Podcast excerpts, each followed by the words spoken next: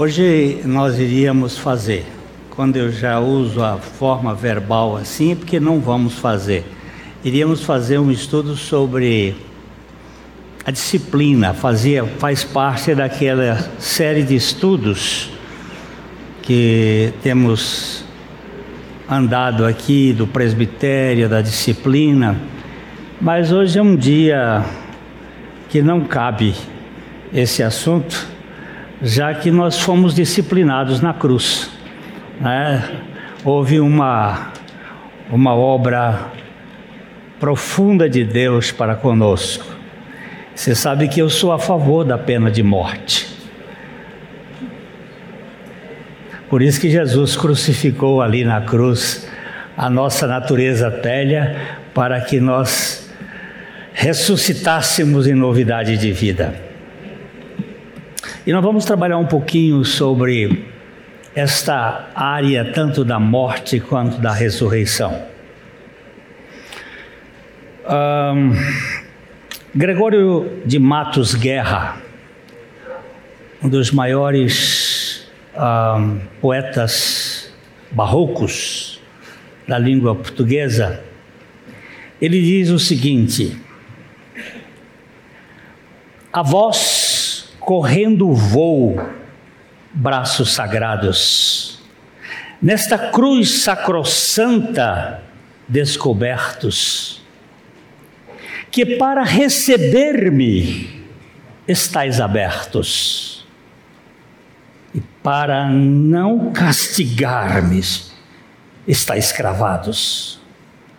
A vós divinos olhos eclipsados de tanto sangue e lágrimas cobertos, pois para perdoar-me estáis despertos e para não condenar-me estáis fechados. A vós pregados pés, por não deixar-me a voz sangue vertido para ungir-me a voz cabeça baixa, para chamar-me a voz lado patente, quero unir-me a vós cravos preciosos, quero atar-me para ficar unido, atado e firme. Ó oh, Gregório pregando a nossa crucificação com Cristo. Isso não é assunto novo, isso é assunto velho. Isso é assunto do começo. Esmagar a cabeça da serpente e os filhos da serpente, junto com aquele que é o filho da mulher, Jesus Cristo. Uh, a morte pode ser até natural, mas ela não é normal. Mas a ressurreição é um enigma para a razão.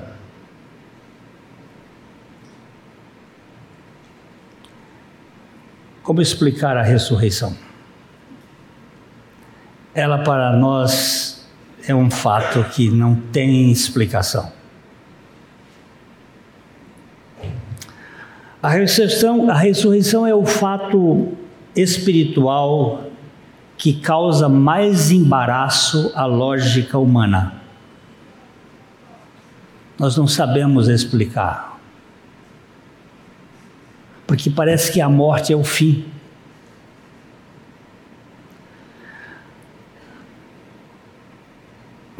Para crer na ressurreição, nós precisamos ser ressuscitados.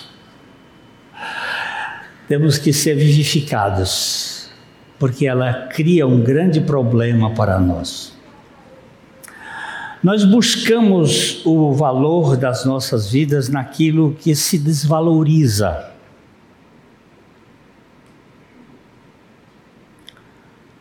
Tudo que nós investimos tempo, com o tempo envelhece e acaba. Vivemos em busca de tudo que nos satisfaça plenamente Mas nada nos satisfaz, nada dá sentido, senão a ressurreição de Cristo, que traz uma nova perspectiva para nós. Eu queria hoje trabalhar um pouquinho em cima, vamos pegar aqui Mateus capítulo 12, versículo 38 a 42.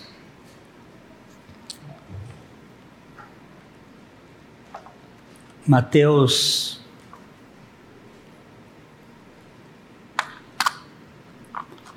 Tem coisa aqui que não funciona, a gente quebra logo, né?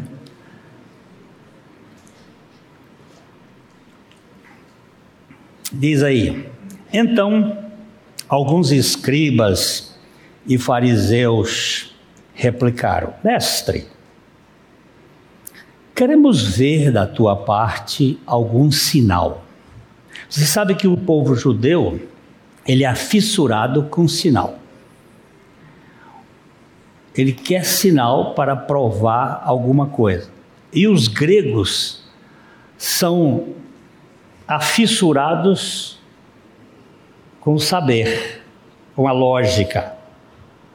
Tanto é que Paulo, quando escreve a, a igreja de Corinto, diz: os judeus pedem sinais e os gregos sabedoria.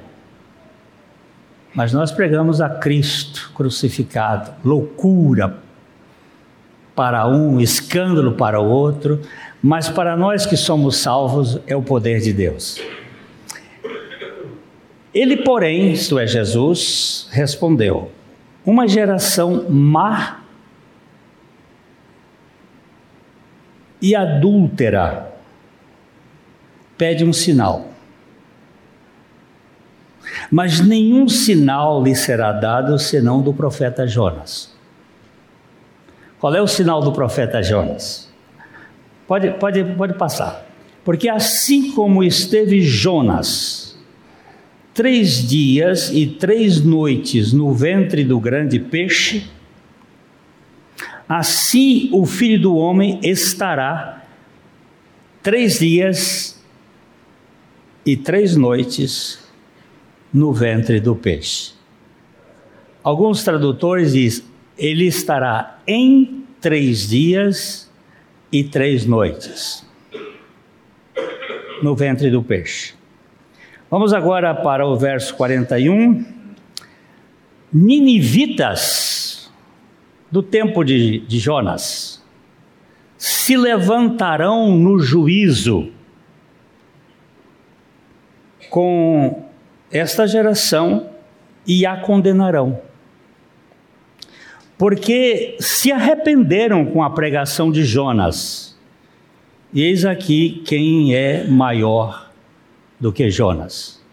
Vocês sabem que a cidade de Nínive era uma cidade que Jonas levou três dias para percorrer toda. Havia 120 mil ingênuos, inocentes, e isso é calculado como sendo as crianças. Era uma população grande. E pela pregação contra a vontade de Jonas, porque Jonas não, não pregou é, querendo pregar, tanto é que ele fugiu, ele não queria ir para pregar o, a mensagem para os assírios, porque se houve um povo ruim na face da terra, eram os assírios. Ele pegava uma mulher grávida, abria a barriga, tirava a criança, enfiava um gato vivo e costurava. Daí eu não, nem conto o resto porque é terrível. Aí o profeta Jonas é mandado para lá e ele disse: Eu não vou. Eu não vou pregar para inimigo. Acho que eu vou pregar para um povo desse? Aí ele fugiu e caiu. Depois, se você ler o livro de Jonas, você vai ver que ele desce, desce, desce, desce, desce ele desce sete vezes. Aí não podia descer mais porque estava na barriga do peixe, e lá na barriga do peixe, no fundo, ele clama ao Senhor. E ele era tão indigesto que o peixe vomitou ele na praia. Mas este foi o sinal que Jesus quis chamar a atenção dos incrédulos fariseus do seu tempo. E ele está dizendo que os ninivitas vão se levantar com esta geração incrédula e má e perversa, e eles vão condenar, porque eles se arrependeram com a pregação de Jonas. E aí Jesus diz aqui: olha, aqui está alguém que é maior do que Jonas. Aliás, Jonas é o único profeta que veio da Galileia. E Judas é o único discípulo que não veio da Galileia. Aí você guarda esse dado para você depois ir colocando no lugar para ver o que, que é. Porque por acaso da Galileia vem alguma coisa que presta, Deus sempre tira do lixo aqueles seus. O verso 42, a rainha do sul, quem é a rainha do sul? Hã?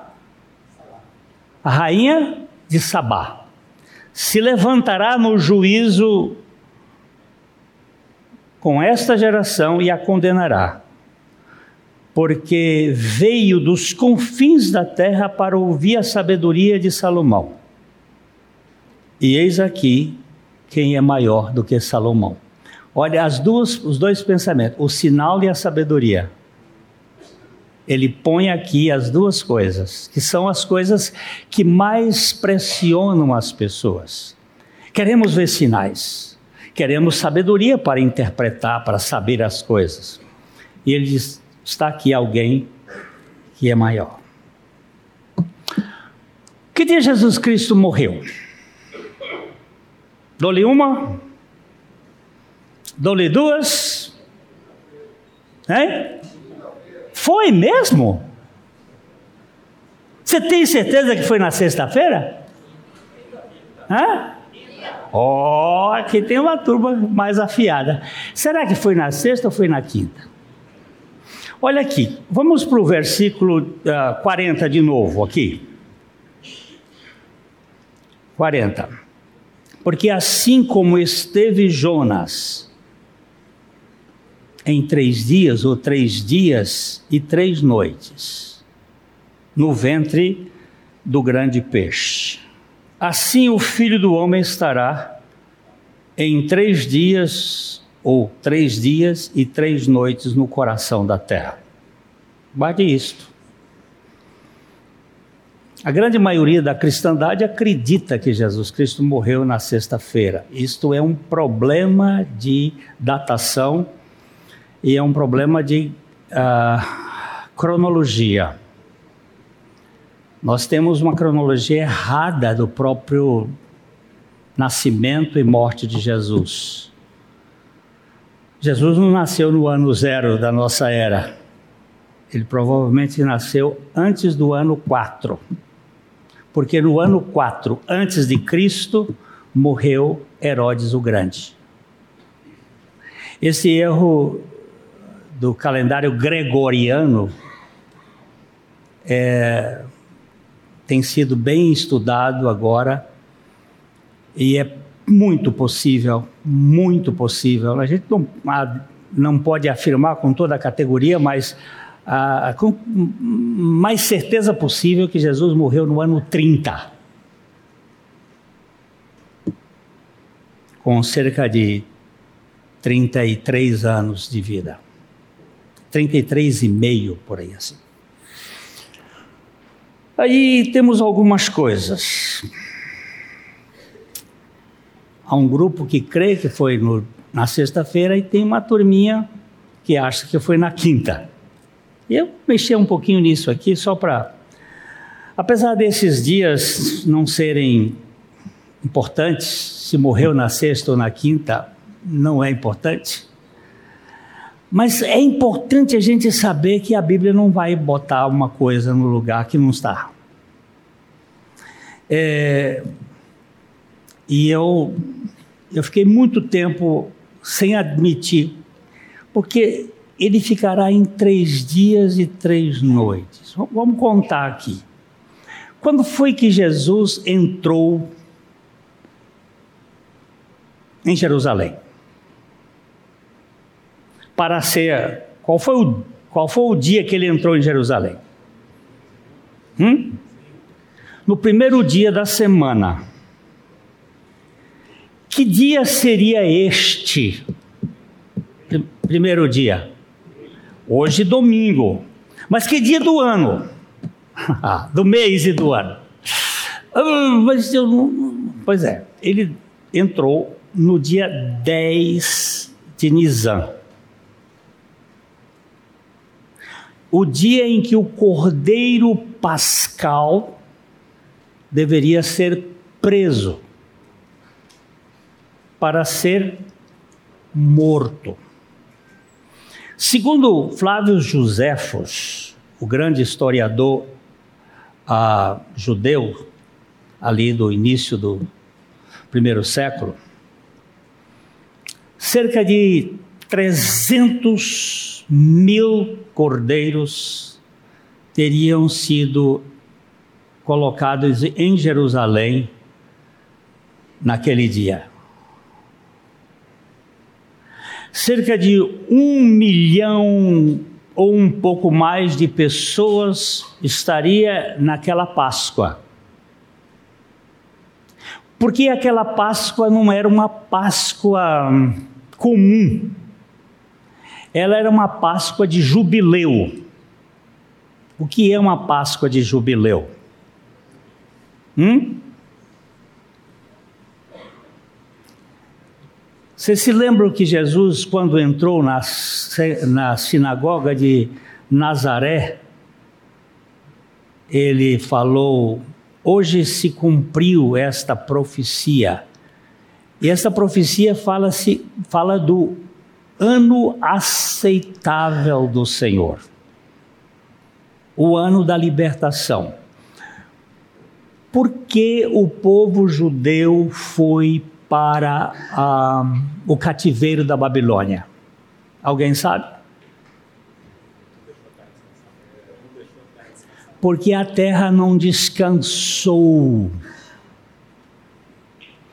Deus disse: vocês vão entrar nessa terra lá atrás, lá quando o povo saiu do Egito, que ele, vocês vão entrar nessa terra e vocês vão trabalhar seis anos e no sétimo ano a terra precisa descansar. Ela vai nascer as pragas e vão nascer as sementes que caíram, mas vocês não vão colher, deixa a terra descansar. Uma obediência que foi quebrada a partir do rei Saul. A terra tem que descansar um ano a cada seis. E no ano 49, que é o sétimo descanso, ela tem que descansar dois anos. Dois anos ela precisa descansar. O ano 49 e o ano 50, que é o ano de jubileu. Imagina que eu tenha uma propriedade, um sítio. No ano 25, depois daquele jubileu, um jubileu qualquer, eu entrei em dívida. Eu pego o meu, meu sítio e eu vendo para o Márcio. Márcio, eu estou em dívida você compra meu sítio. Ele disse: quando foi o quanto tempo de jubileu para trás você tem? 25 anos. Então tem mais 24 para chegar. Ele não pagava pelo preço da terra, ele pagava pelo preço da colheita ele ia ter 24 colheitas, ele calculava a colheita e pagava pelo tempo da colheita, porque no ano 50 a propriedade voltava para mim. Porque a propriedade era um bem de família. E ele voltava para aquela família. Se eu tivesse vivo, voltava para mim. Se eu não tivesse vivo, voltava para meus filhos. Era um ano de jubileu quando Jesus Cristo morreu. E no ano do jubileu há um sábado duplo. João, quando descreve este sábado, disse era um grande sábado. Por ser um grande sábado, todo sábado é do mesmo tamanho. Mas o sábado de jubileu pegava sexta e sábado.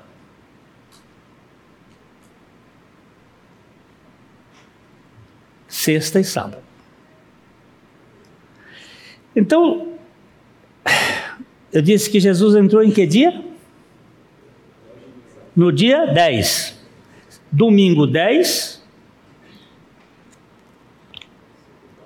Segunda 11.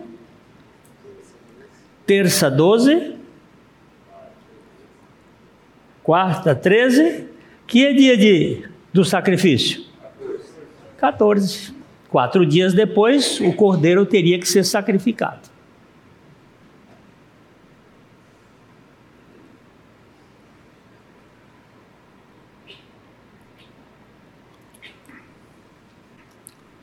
E Jesus, quando entrou em, naquele dia, ele entrou como o Cordeiro Pascual. A nossa Páscoa não é a Páscoa de Israel. A nossa Páscoa é Jesus. Ele é o Cordeiro. Com aqueles 300 mil cordeiros entrando para ser colocados lá no, no templo para ser vendidos por aqueles que não tinham cordeiros ali perto de Jerusalém para fazer o negócio. Na segunda-feira, Jesus voltou lá para limpar o templo.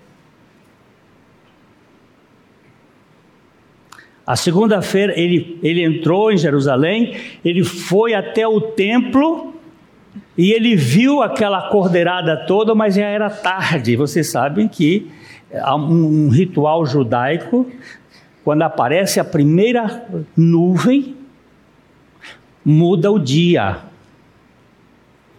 E a primeira nuvem, não, a primeira estrela. A primeira estrela. Muda o dia, já é, já é o dia seguinte. A noite é que conta o dia. O dia surge, a, a segunda-feira começa na noite de domingo.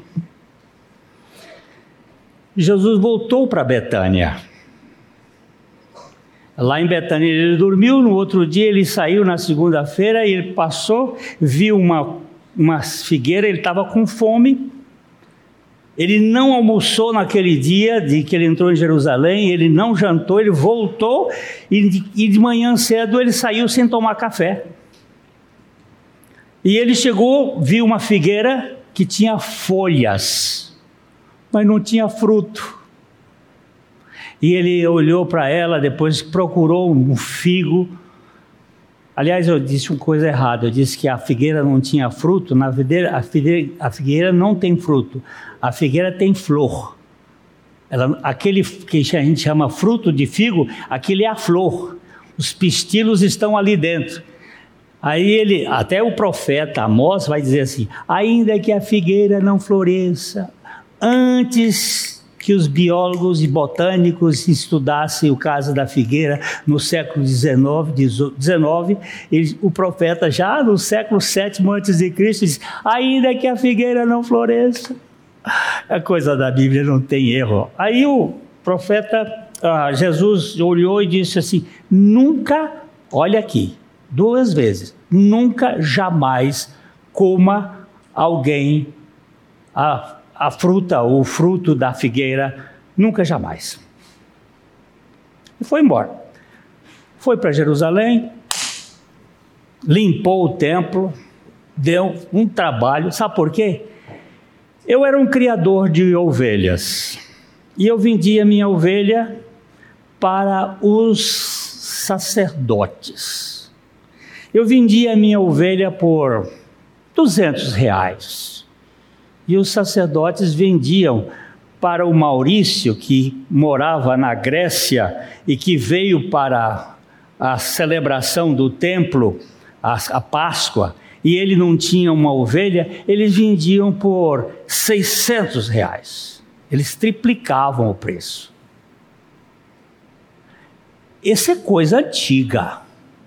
Judeu sempre foi bom de negócio, mas Jesus disse: Vocês estão fazendo da casa de meu pai casa de negócio. E virou as mesas e um homem sozinho virar as mesas, expulsar os, os, as ovelhas, tirar as ovelhas e virar os, a, o, o mercado, tinha uma autoridade fenomenal. Isso foi na segunda-feira.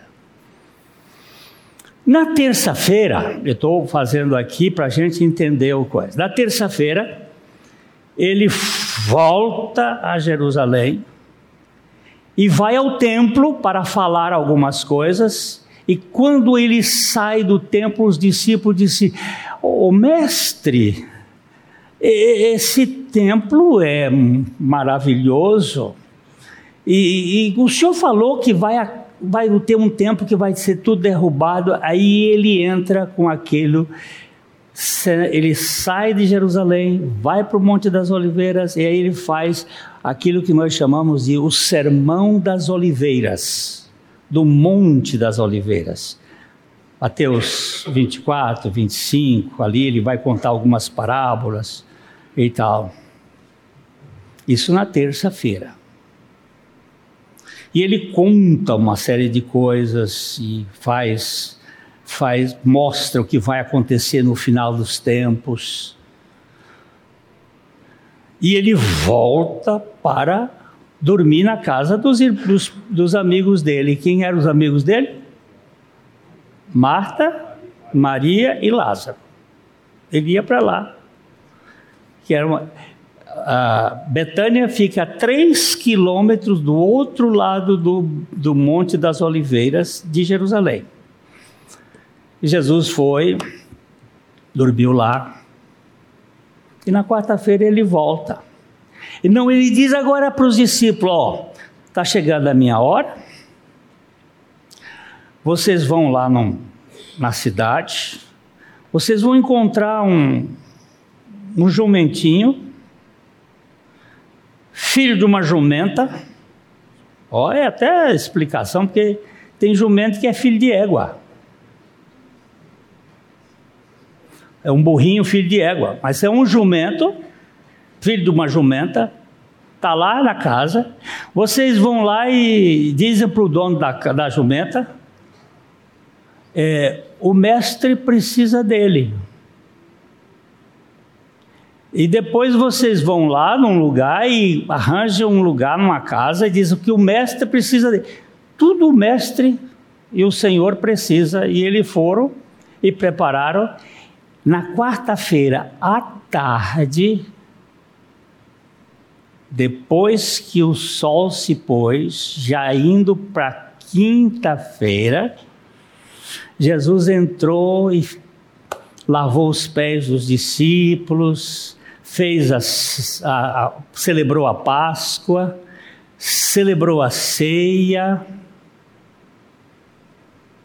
sai dali vai para o monte orar e é preso.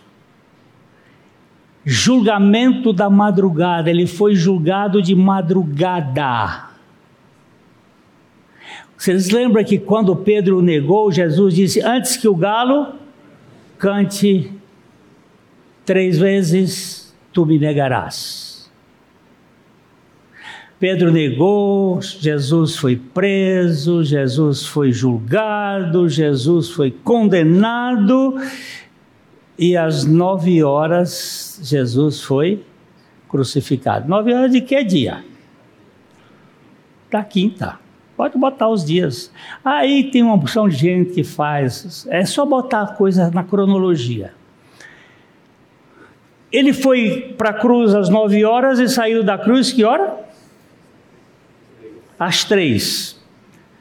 Aí dois amigos dele, que eram discípulos ocultos, quem eram eles? Nicodemos. Lembra que Nicodemos ele pregou para ele Nicodemos e o outro José de Arimateia, aquele ricaço que tinha um, um túmulo ali perto do pediu a Pilatos o corpo e ele enterrou. Alguns calculam que ele levou mais ou menos uma hora, porque eles estavam preocupados que o dia seguinte era feriado, era Páscoa. Era Páscoa. Não pode ser o sábado, o sábado da semana, mas sim o sábado do jubileu, que era sexta-feira. O grande sábado que João se refere. E eles foi enterrado o, o, o sepulcro, ah, o, o, o monte Calvário, ele fica, vamos dizer que o sepulcro está aqui, o Monte Calvário está na rua Pernambuco, para quem sabe aqui, uma quadra e pouco, é assim a distância. Ele foi tirado de lá e colocado aqui, puseram uma, uma coisa, fecharam a coisa e ele ficou ali no, no Monte Calvário. Lembre-se que o Monte Calvário é a pedra que os construtores rejeitaram. Por que isto? Porque quando Salomão construiu o templo de o templo de Jerusalém, ele construiu tirando as pedras do próprio monte, do monte Moriá, e eles tiveram que cortar o monte e tirar as pedras. Agora pensa o tamanho daquelas pedras de mármore. A mais leve pesava 3 toneladas e meio. E a mais pesada entre 7 e 9 toneladas. Tinha pedras cortadas por igual. Quantas pessoas levaram para construir uh, aquele templo? 153.700 pessoas.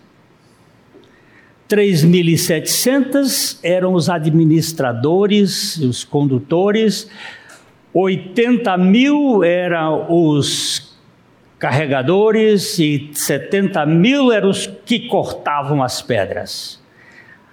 Quem era o chefe geral disso tudo? Como é que ele chamava? Deixa eu ver se eu... Irão Abif, o filho do rei de um importante mestre rei de Tiro, de Sidon, casou com a filha de Naftali. Ele era mistura. Toda vez que há mistura na Bíblia, há perigo. Este cara é chamado o pai da maçonaria. Eles são os construtores, os pedreiros. E ali nós temos a pedra que os pedreiros rejeitaram, do lado de fora.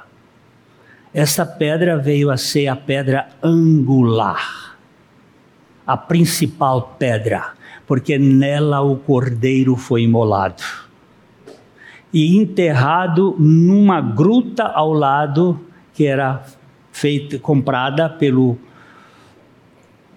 José de Arimateia e nunca foi usada. Isso aconteceu, dentro da minha compreensão, no final da tarde da quinta-feira. Aí ele passa, então tem um pedaço do dia, porque não se mede o, os dias em Israel como a gente mede 20, 24 horas se pode dizer, é luz e trevas, ou trevas e luz. Então ele pegou um pedacinho da luz da quinta, a trevas, a escuridão da sexta, o dia, a luz da sexta, a, as trevas do sábado, a luz do sábado e as trevas da noite, as trevas do domingo. São três períodos de luz: a luz da quinta, a luz da sexta e a luz do sábado. As trevas da sexta, as trevas do sábado e as trevas do domingo. Três dias. E não podia ser menos. Por que não podia ser menos? Porque o profeta Oséias, no capítulo 6, no versículo 1 a 3, vamos dar uma olhinha, 1 a 3.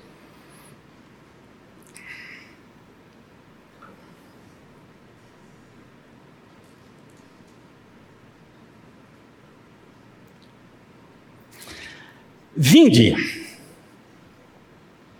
vinde, e tornemos para o Senhor, porque Ele nos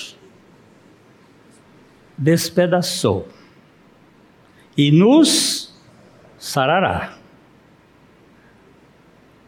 Fez a ferida e a ligará. Depois de dois dias, nos revigorará, e ao terceiro dia nos levantará, e viveremos diante dele.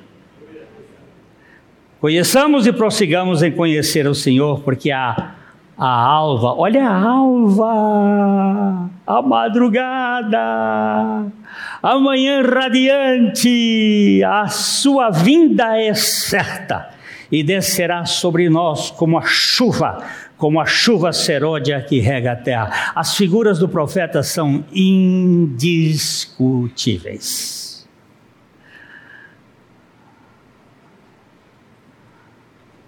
Dois dias ele tinha que ficar na tumba, e no terceiro dia ele tinha que ressuscitar. Ô oh, Jesus querido, mas isso é tão importante por quê? Porque a Bíblia precisa ser cumprida.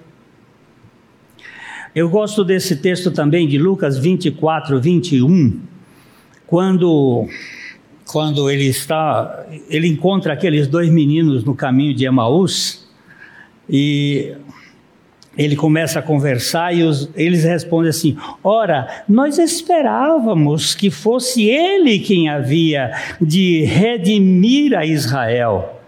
Mas depois de tudo isso, e já este é o terceiro dia que tais coisas aconteceram. Olha aí, o terceiro dia é, o, é exatamente o domingo.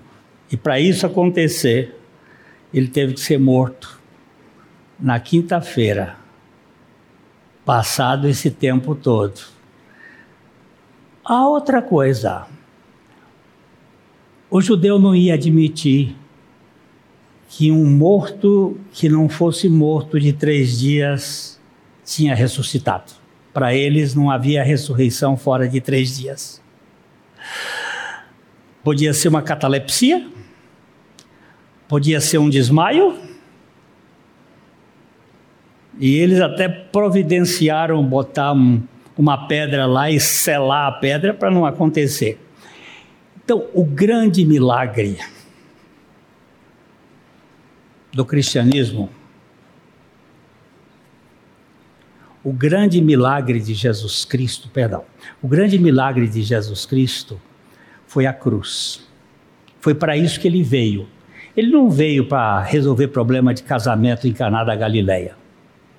Aquilo ele fez para revelar a sua messianidade, a sua. Ele não veio para curar ninguém, ele, ele curou. Ele não veio para matar a fome de ninguém, matou. Para que ele veio? Ele veio para essa hora. Que hora? Às seis horas da cruz. Ali ele morreu. Três horas da cruz são, são substitutivas. Ele morre por nós. É aquilo que se chama de vicário. Ele morre como nosso vigário, como nosso uh, substituto. Ele morre por nós. E ao, a partir do meio-dia até as três, ele morre eu, vou, eu não vou dizer assim com nós, porque não existe no português morre com nós, mas morre conosco. Ele nos inclui, ele morre inclusivo. Porque o Pai fez cair sobre ele a iniquidade de nós todos. A nossa natureza iníqua foi colocada sobre ele. E durante aquelas três horas o sol se escureceu porque ele se tornou o homem mais feio da face da terra, segundo o profeta Isaías, e eu acredito. Não havia nenhuma beleza que nos agradasse. Por quê? Porque o seu pecado, o seu pecado, o meu pecado e o pecado de todos os que foram salvos foi colocado sobre ele.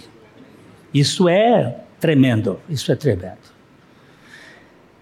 E quando chegou ali por duas horas e cinquenta minutos, eu, isso aí é um, é um cálculo meu, né? Ele, ele levantou a cabeça e disse assim: Tetelestai!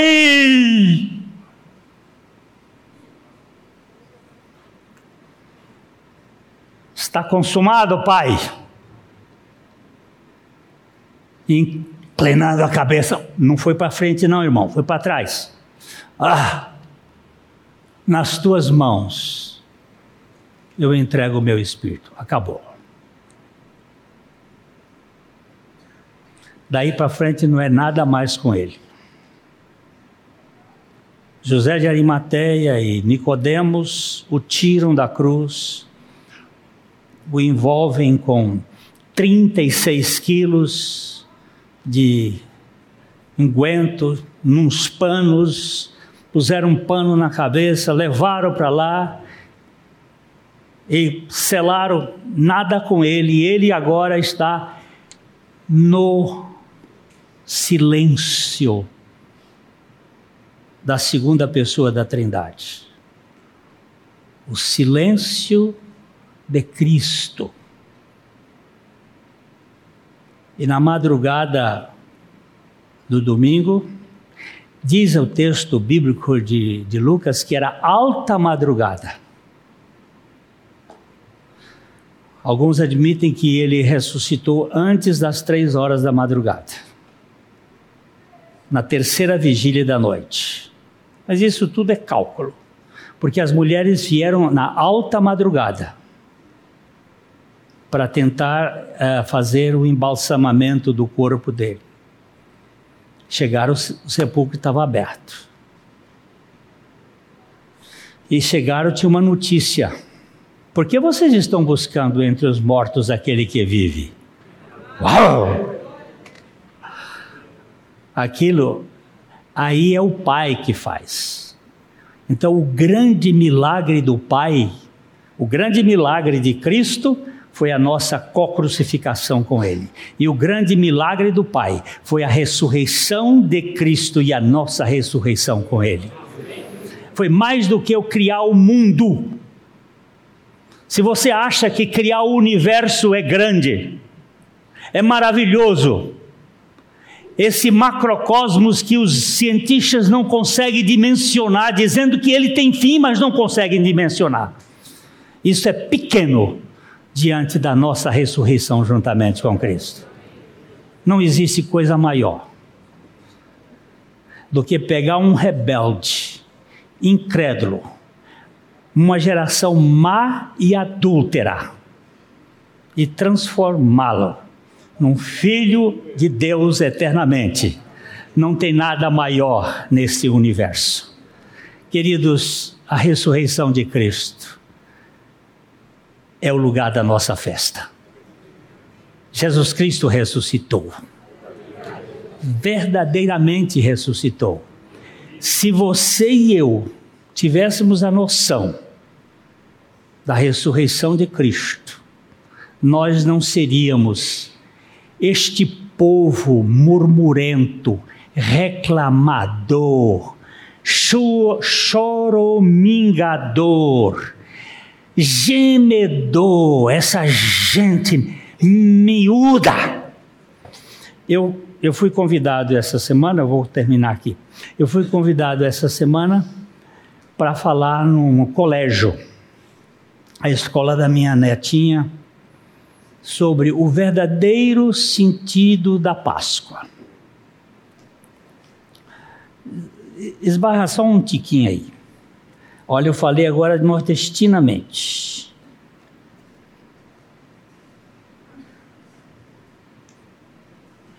Achei.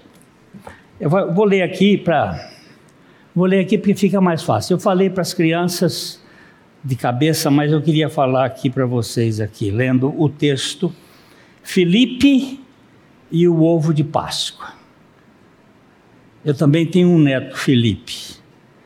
Uma professora ensinava aos alunos do terceiro ano. Nesta aula havia uns dez alunos, todos na faixa entre oito e nove anos. Um dos alunos era um menino chamado Felipe.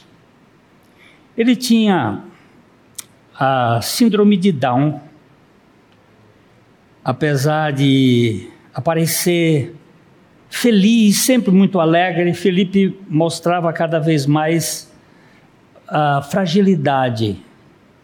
Ele se sentia diferente dos outros. Vocês conhecem alguma criança de 8 a 10 anos uh, que não é um pouco implicante? é justamente nessa idade que as crianças é, não aceitam os amigos que são diferentes e eles descartam. Infelizmente, Felipe, apesar dos esforços da professora, não foi aceito pelos meninos, pelos nove. Mesmo assim, a professora fez de tudo possível para que Felipe se sentisse integrado à turma. Felipe não escolheu ser diferente. Ele nasceu assim. Ele não queria ser diferente dos outros alunos, mas ele era. E todos sentiram isso. A professora um dia foi bastante criativa. No, durante a Páscoa, ela levou para a aula dez ovos de plástico vazios. Eu tive que explicar para as crianças que ovo de Páscoa não tem nada a ver com Páscoa. Mas ele representa o dia que o pintinho sai da. É uma espécie de ressurreição. Mas não tem nada a ver com a Páscoa. Nem tampouco o coelho. Aí é o que o negócio pega. E muito menos chocolate, ainda que podemos gostar bastante do chocolate, mas nem chocolate, nem ovo, nem coelho. Nada disso representa é, cada aluno aí recebeu um ovo. O objetivo era que cada um saísse para o jardim da escola e procurasse um símbolo da vida renovada, da vida nova. Naquela região americana, durante o inverno, ah, as plantas ficam como mortas tudo coberto de neve. Então, a, a Páscoa sempre acontece na primavera, então começa a surgir a coisa nova. E, e eles saíram correndo, e depois de algum tempo, todos trouxeram seus ovos e puseram em cima da mesa, e, e ninguém podia saber quem era de quem era o ovo. Todos os alunos saíram ali, e a professora depois colocou os ovos ela abriu um dentre aqueles ovos todos e tinha uma flor. Uma flor muito bonita. Todas as crianças ficaram admiradas. Pois é, a flor só aparece nesta época da primavera. É sinal da vida renascida. Ela abriu outro e tinha uma borboleta. Os meninos disseram: que linda, que bonita. Exatamente, a, a, a lagarta virou uma borboleta, é uma vida nova. Que coisa maravilhosa. A professora abriu o terceiro ovo, mas não tinha nada dentro. Imediatamente todos começaram a rir e gritar: Isso não está certo, é coisa de gente boba, alguém errou. Foi quando a professora sentiu aquele puxãozinho da blusa e ela ouviu, ela olhou e viu que era o Felipe que estava do seu lado. É meu, professor, é meu. É meu. As crianças começaram a rir e a dizer: Felipe, só você mesmo. Você nunca faz a coisa certa. Você está sempre por fora. Eu fiz o que é certo, disse Felipe.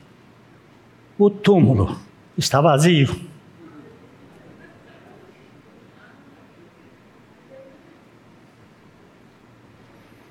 A turma ficou em silêncio.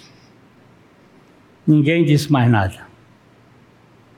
E você pode acreditar, ninguém nunca mais disse que Felipe era um estúpido. Ou que fazia sempre coisas erradas. De repente, Felipe foi aceito pela turma. Naquele mesmo ano, Felipe faleceu. Sua família sabia por muito tempo que ele não ia viver por longo tempo. Muitas coisas estavam erradas com aquele pequeno corpo. E finalmente, em, julho, com uma infecção, onde alguns mais fortes poderiam sobreviver, Felipe faleceu. Seu velório foi realizado na igreja que seus pais frequentavam. No dia do seu velório, nove crianças de oito anos de idade foram à frente da igreja e colocaram em cima do seu caixão um ovo de plástico vazio.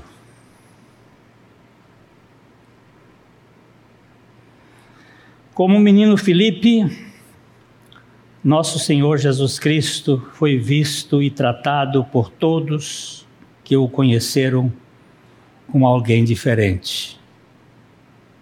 Sofreu escárnio,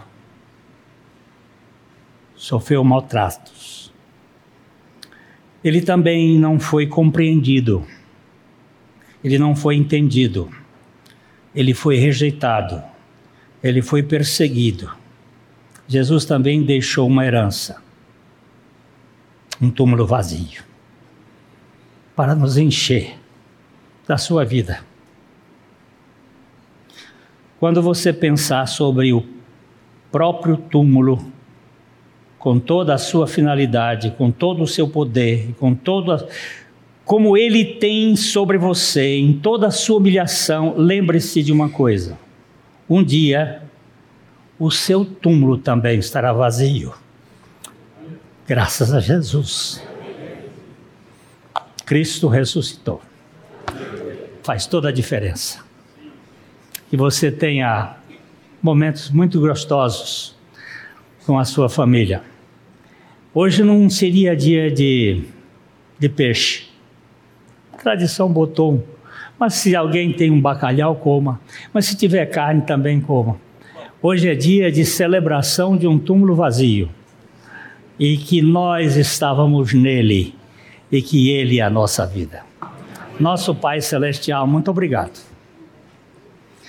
Porque o Senhor nos tirou do império, das trevas, no lugar escuro da noite tenebrosa e nos trouxe para a radiante manhã da ressurreição. Muito obrigado, Senhor, porque nós não temos nada para te oferecer senão os nossos pecados, que tu já os perdoaste ali na cruz e nos deste a tua vida. Dá ao teu povo a consciência de que não foram apenas perdoados os pecados, mas tu nos purificas de toda iniquidade. E que nossas vidas sejam instrumentos para a tua glória neste mundo caótico. É o que nós te pedimos em nome de Jesus. Amém.